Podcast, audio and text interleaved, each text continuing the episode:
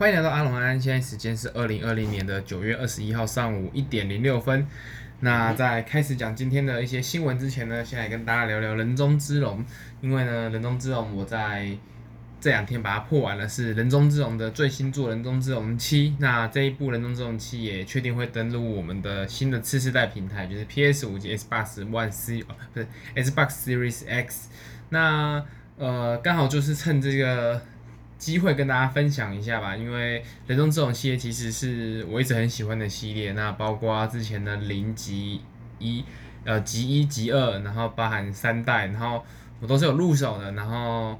呃，我是一直就是很喜欢他系列做所表达出来那种就是很 man 很真男人，然后又是黑道啊，然后有情义的那种故事的主轴，所以基本上大部分的应该说这一代 PS 四代的。有推出的大部分作品我都有买，那除了四四五这两个没有买，因为它是它不是做成完全的重置化，它只是把之前在 PS 三时代的时候的那个游戏，然后做了一些些的调整，然后就直接搬到 PS 四上。然后为什么不买三四五呢？其实最大的一个。原因是因为我玩了，因为三代其实我是首发就买了，就是他在那时候一说三代要重置，我一样就直接预购，然后一玩我就直接，哇，这是什么东西？非常非常的有时代感，就你你玩过极极一跟极二，再来玩三代，你会突然间觉得说，哇，这游戏怎么画面变这样？然后整个就是呃，不管是画面啊、操作玩法啊，然后故事啊，我都觉得哦，完全不行。尤其是你玩过极恶，因为极恶它最后的呃结尾的时候有一个画面，在三代是接着它的开头，就是它那个时间线是对在一起的，就你玩完二代都在玩三代，它那个时间轴会完全的吻合。然后它前面三代的最一开头又有一段是接。就是二代的最结尾，然后你就因为从极二的时候，它的画质是完全是符合次世代，就是我呃我们 PS 四时代的这个水准，然后不管是人物的动作、表情啊、特效啊，然后它的一些材质的贴图啊，都是 PS 四时代水准的。但是你再把这个场景搬到三代的时候，虽然同样是在 PS 四上运行，你就会觉得说，哇，这个怎么东西变得那么僵硬啊？就是表情很僵硬，动作很僵硬，然后整个材质贴图都变得非常。就是 PS 三的怀旧感，所以除了三四五我没玩以外，目前目前在 PS 四世代的大部分人中之中我都有玩，而且都有把主至少都有把主线剧情给全破。那这次七代其实呃，我身边有些朋友是还蛮喜欢，觉得它改的很不错，然后也是变得很锵嘛，就是各个不管是呃直接从动作游戏变成 RPG，然后。呃，或者是一些呃埋的梗啊，然后加上一些伙伴系统，大家都觉得还不错。但我自己个人的感觉其实是偏向一般般。那如果它不是人中之龙，我可能还不会玩这款游戏。但没办法，它是人中之龙脑粉嘛，我觉得是一定还是把它破完了。但是我这一代，它因为它把原本的主角桐生一马给换成了那个春日一番，就是我们期待的新主角。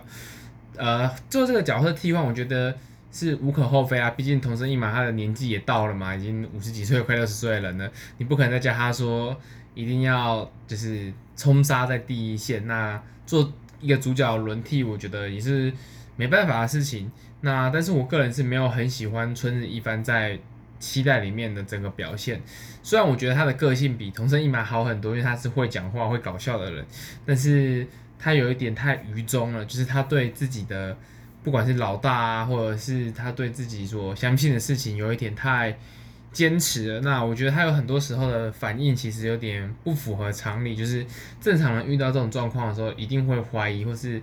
会觉得呃，那就是不会这么的相信自己以前的老大，或是相信自己曾经相信的人。但是他在遇到这些事情的时候，他就是一直一管一鼓作气的，就是一往直前的呢，不断的。朝他自己的目标前进，那他从从来都没有怀疑任何人，那我就觉得说，干这个东西，如果他真的是骗你的，或是你真的他要坑你的话，慢早被坑死啊！哇，你怎么可能就是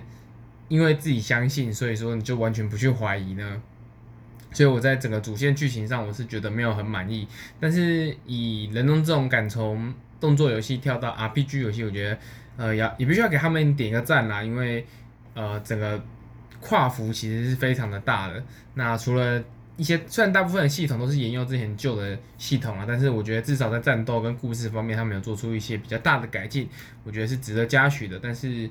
呃，整体而言，我觉得就是一个很普通的作品，没有到值得说一定要到必玩。但是，如果你前面的人中之龙都有玩的话，那这款基本上你应该不太可能错过啦。所以，呃，我自己给它的评分是一般般，没有很高。可是我觉得这个这个后面可以再深聊啦，有很多东西可以聊，就是人工智能系列啊，或者是一些呃他们开发可能会遇到的问题之类，我觉得可能以后有机会再讲吧。那我们废话有点讲太多了，我们先进入今天的新闻的部分。好，那基本上。礼拜一嘛，就是大家听到这个 podcast 的时候，应该已经到礼拜一早上。我觉得礼拜一早上一样，就是不要给大家太一些太硬的东西。这种比较硬的东西，我觉得可能一个礼拜一两则可能就差不多了，就看看吧。那就是一样分享一些轻松的新闻。那第一个第一则是《魔猎人 Rise》呢，它确定会是以三十 FPS 来进行游玩的，而且会后续有一些免费的 DLC。那卡普空的英国的一个社区经理。他有在推特上分享了一些关于《魔物猎人 Rise》的一些比较细节的部分。那目前确定它是会使用 R1 引擎去进行制作，并且会在 Switch 上面是以三十 FPS 的帧率去运运行的。那他这边有列了几点，我这边就跟大家分享一下。第一点是游戏是以三十 FPS 的帧率进行运行。那第二点是说呢，它有保留了系列探索的特性，而不是开放的世界。那呃，关于这两点呢，我觉得第一点以三十 FPS 来进行运行呢，其实我觉得是受限于 Switch 的效能啊。那目前它可能顶多啦，就是为了画面跟流畅考量嘛。因为你你玩《魔物猎人》最不能忍受的它就是卡，你一卡你他妈可能刀没砍到，招没闪掉，那你就是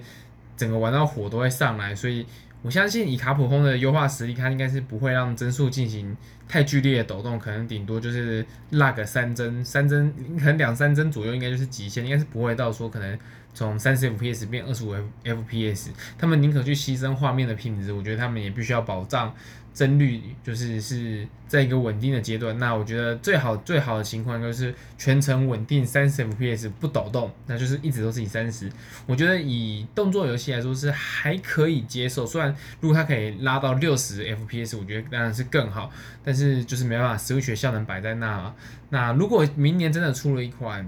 强化版的 Switch，我觉得这个真的是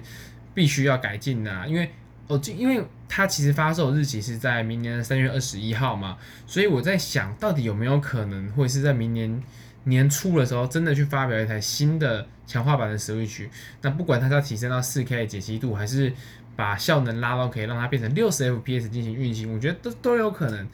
只是目前以目前的 Switch 的效能来说，真的太弱，弱到说连魔物猎人它目前公布的这一款 Rise 崛起系列呢，它其实。画面表现其实我觉得跟原本的 XS 虽然好很多啦，但是它跟世界的那个整个画质还是有非常大的落差，所以呃，有些有有可能会因为画面的关系导致这款作品没有办法被那么多人就是看到，甚至它对于 PS 系列的玩家可能拉力相对也就没有到这么的大。我还是希望可以看到老任去做一些改进。那如果他出了一个新的 4K 版的 Switch，我就是直接入手，没什么好说的。对，好，另外呢，第二点就是它保留了系列探索特性，不是开放世界。那我觉得这一点其实，呃，之前虽然有传传言它会不会做成开放式世界啦，不过我觉得它其实以目前《魔猎人世界》的这一款呃 PS 四上平台的游戏来说的话呢，它其实在世界跟边缘它就已经做得呃非常的好了，因为每一张地图都有每张地图的特色，而且可以探索的要素也很多，所以它其实是。呃，并没有像是呃光荣的真三八那样，它地图做的很大，但是要素很少，导致于说你觉得呃地图大根本没屁用，你就只觉得很空虚，因为你可能兵也很分散啊，然后物品也很分散，就是一直大部分时间都在走路。但以魔物猎人来说，它在譬如说你在密林，你就会有很多不管是秘境啊，就是可能是一些比较小的道路啊，然后或者是呃不同的。呃，怪物会有不同的栖息地啊，比如说草食龙会在地地板上，那可能一些会爬会飞就会住在树林上。然后他把整个世界呃浓缩在一张地图里面，然后他把地图更加的丰富，然后让整个要素变得很多。你玩家其实在走路的时候，你都不会无聊，就是你可能一边采果子啊，然后一边追踪主机啊，然后去在找到龙之前都不会无聊。就你在进行你真正的战斗之前，你都是一直在做准备的工作，然后准备到最后，你才可以跟。呃，你的狩猎目标进行决战嘛，所以我觉得它不做成开放式世界其实是对的，因为你要做成开放式世界的话，你要怎么把这些物件合理的呃摆放在地图上，然后或者是去做呃怎么样的调整，才可以让玩家在走路中走路的过程中不会无聊，觉得说哦你世界这么大，但是实际上可以互动的东西实在太少了，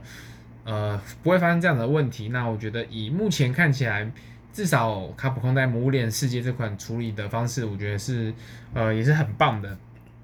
也没有出太大的瑕疵。那在 Rise 上面，它会继续，应该也是会继续采取这种，就是一张大地图没有接缝，但是你进去之后，其实不是属于开放式世界，就是一张可能是叫密林，可能叫沙漠的地图。对，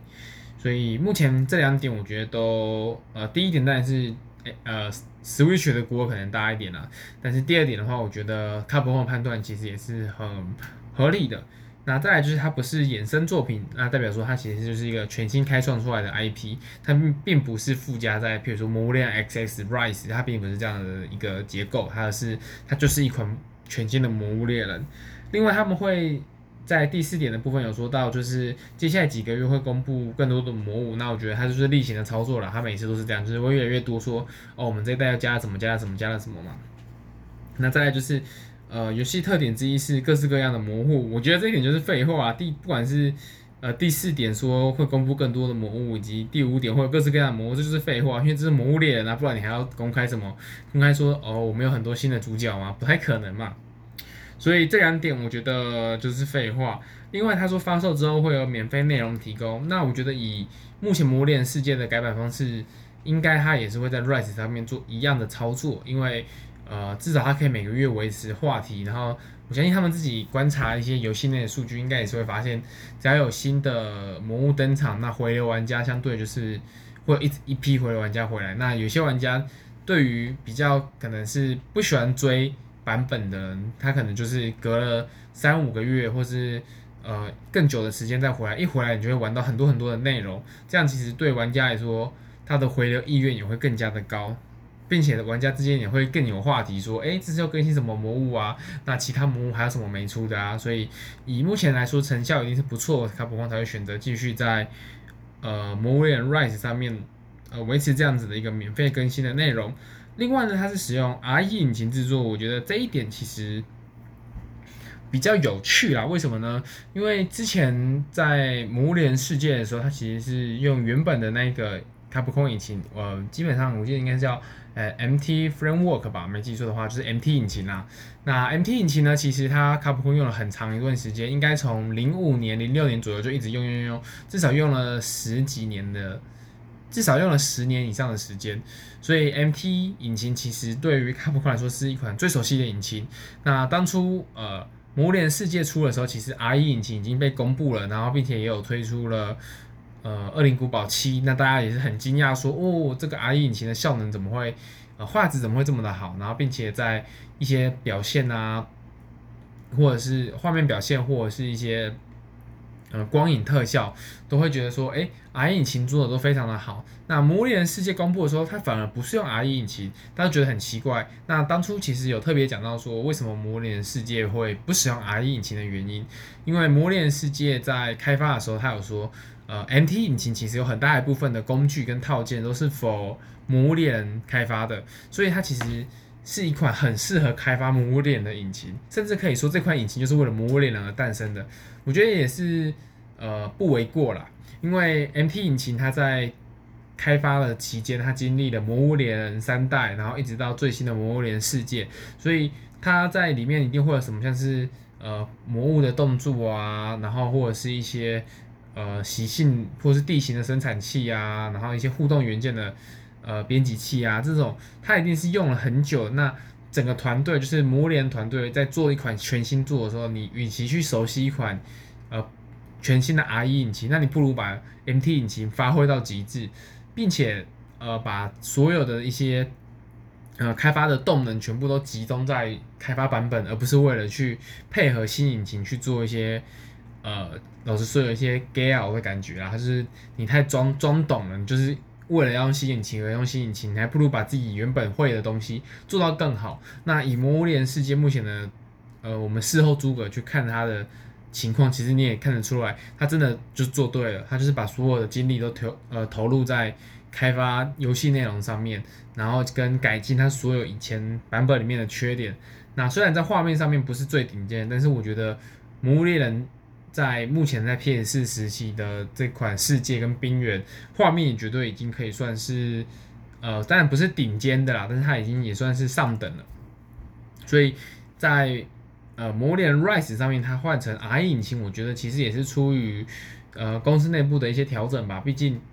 你一直是呃你把所有的引开发人员跟呃。游戏版本呢，全部都往上提，就是换到下一个引擎上去。对于呃团队之间可能交流啊，或者是你你员工要做内部转调的时候，也不用负担这么多的学习成本。那维护起来的成本低，然后呢，接下来的开发成本也会相对应的降低。那在魔物猎人世界之后，我相信也经过两三年嘛，他们整个团队对 R 引擎相相信也会有更多的。想法也更加的熟练了，甚至这些从魔物猎人开发经验的时候，呃，他们应该也可以有一些更好的回馈，比如说针对打击感啊、操作性啊这种，也可以相对应呃相对应的去改进整个 RE 引擎的运作效能，或者是它的表现层表现层面。所以呃，把卡普空目前应该已经算是全线的游戏都是使用 RE 引擎的，就是目前在开发跟开发出来的。那这对于 RE 引擎来说，其实也是一件好事，因为越多人使用，就是公司内部越多人使用，他们反馈回来的一些意见跟修改会越多。然后这个你从引擎面进行的修改，相对而言就是对所有的团队都有作用。譬如说你你把你的 RE 引擎的资源消耗量减少一半，那对所有游戏来说，他们的效能就是等于减了一半，就有更多的扣打去做一些，呃，不管是爆破的物件啊，或者是一些。呃，譬如说可能游戏内容的增加，它都会，